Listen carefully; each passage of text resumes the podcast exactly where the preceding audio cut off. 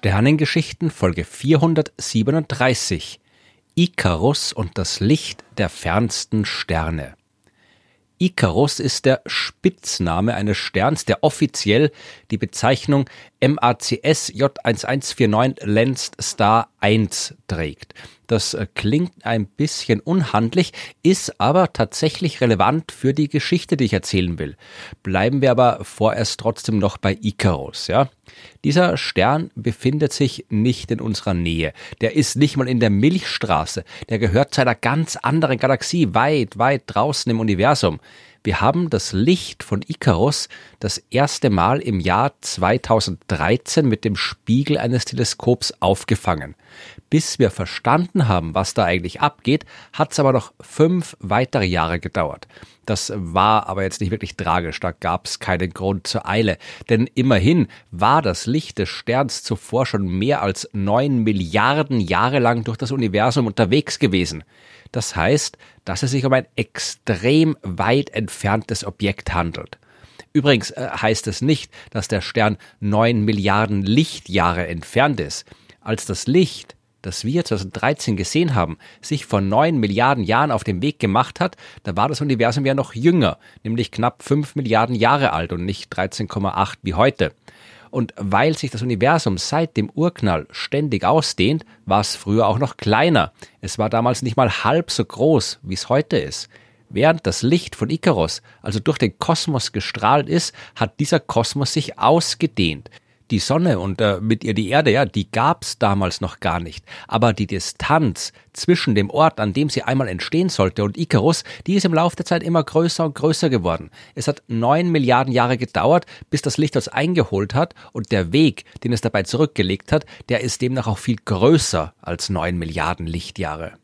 Das alles ist ein bisschen knifflig, hat aber auch eigentlich nichts mit dem heutigen Thema zu tun. Denn die eigentlich relevante Frage lautet ja, wie um Himmels willen können wir einen einzelnen Stern sehen, der so absurd weit entfernt ist? Ich meine, wir schaffen es ja gerade mal, ein paar Sterne in unserer Nachbargalaxie, der Andromeda, aufzulösen. Und die ist nur zweieinhalb Millionen Lichtjahre weit weg. Bei den entfernteren Galaxien, da haben wir keine Chance, irgendwelche Einzelobjekte zu sehen. Wie ist uns das jetzt aber bei Icarus gelungen? Ja, durch Zufall und dank Albert Einstein, beziehungsweise durch seine Erkenntnisse über das Universum und dann immer noch durch Zufall. Jetzt kommen wir auch zurück zur offiziellen Bezeichnung von Icarus. MACS J1149 Lanced Star 1 der erste Teil, ja, MACS J1149, das ist die Bezeichnung eines Galaxienhaufens, ja, also beziehungsweise die Kurzversion davon. Mit vollem Namen heißt das Ding MACS J1149.5 plus 2223.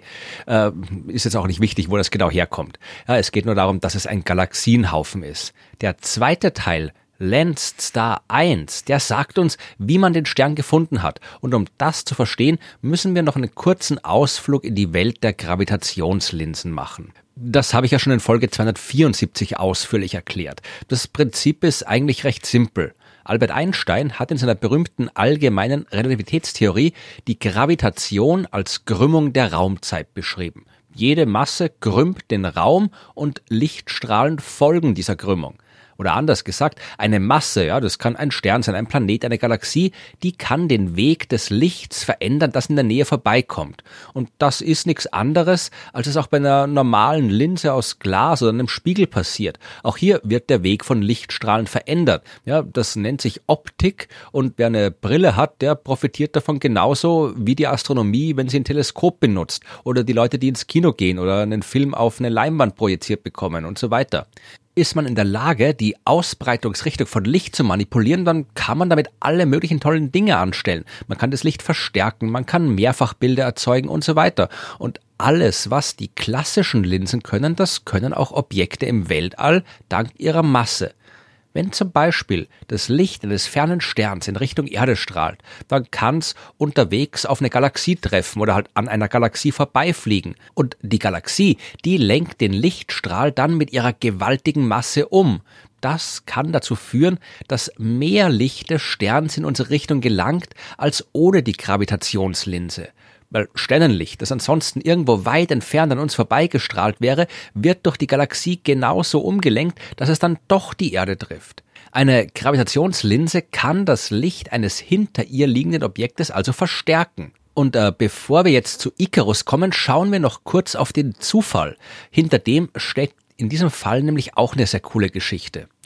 Der Galaxienhaufen MACS J1149.5 plus 2223, der ist schon länger von der Astronomie beobachtet worden. Und dabei ist den ForscherInnen etwas aufgefallen, dass man Einsteinkreuz nennt. Ja, sowas entsteht, wenn das Licht eines Objekts, ja, in dem Fall einer Galaxie, durch eine Gravitationslinse mehr als einmal abgelenkt wird. Ja, zum Beispiel einmal linksrum, einmal rechtsrum, einmal obenrum, einmal untenrum. Vereinfacht gesagt natürlich. Auf jeden Fall aber kann eine Gravitationslinse ein Mehrfachbild eines Objekts erzeugen und das war hier der Fall. Ja, was man damals gesehen hat, das war aber nicht nur ein Mehrfachbild einer Galaxie, sondern von einer Galaxie, in der gerade eine Supernova-Explosion stattgefunden hat. Diese Ereignisse, bei denen große Sterne am Ende ihres Lebens explodieren, die sind so hell, dass man die wirklich weit entfernt und auch ohne Gravitationslinse sehen kann. In dem Fall hat man aber trotzdem genau hingeschaut, denn das alles hat sich ja, wie gesagt, in einem Galaxienhaufen abgespielt und da gibt's jede Menge potenzielle Gravitationslinsen. Und das Licht der Supernova, das äh, konnte auf viele Arten abgelenkt werden. Mal von der einen Galaxie in die eine Richtung, mal von der einen Galaxie in die andere Richtung, mal von der anderen Galaxie und so weiter. Und dabei hat es nicht nur unterschiedliche, sondern eben auch unterschiedlich lange Wege genommen was nichts anderes heißt als, wir sehen Mehrfachbilder, nicht alle gleichzeitig, ja, sondern die tauchen je nach Lichtweg zu unterschiedlichen Zeitpunkten auf. Also jetzt nicht so, dass da ständig Galaxienbilder aufploppen und so, aber wir sehen das Bild der Galaxie zu unterschiedlichen Zeitpunkten. Die Details, die sind wirklich kompliziert und voller Mathematik, aber es läuft darauf hinaus, dass man damals eine Vorhersage machen konnte, dass diese Supernova zu einem bestimmten Zeitpunkt nochmal sichtbar wird. Ja, die Gravitationslinsenanordnung im Galaxienhaufen, die hat quasi für eine Wiederholung gesorgt. Und in dem Fall wollte man die Wiederholung natürlich sehen. Das ist an sich schon eine sehr coole Geschichte, aber eben nur das Zufallselement in der speziellen Geschichte von Icarus. Denn das Licht von Icarus, das fand man zufällig, als man gerade auf der Suche nach dieser sich wiederholenden Supernova war. Und äh, die hat man übrigens am 11. Dezember 2015 auch tatsächlich gefunden. Ja, und äh, man war sehr überrascht, dass man das Licht von dem Stern sieht, ja, denn in so einer Distanz, da rechnet niemand damit, das Licht eines einzelnen Sterns im Teleskop einfangen zu können aber es war schnell klar, dass man das Ereignis einer Gravitationslinse zu verdanken hat. Damit sind wir aber noch lange nicht fertig, denn äh, wie die Geschichte der Supernova-Wiederholung zeigt, sind wir recht gut darin auszurechnen, wie eine Gravitationslinse funktionieren sollte. Und in dem Fall hätte der Galaxienhaufen im Schnitt eigentlich nur für eine circa 50-fache Verstärkung der Sternenlicht sorgen dürfen. Und das ist immer noch viel zu wenig, um einen einzelnen Stern in so einer Entfernung sehen zu können.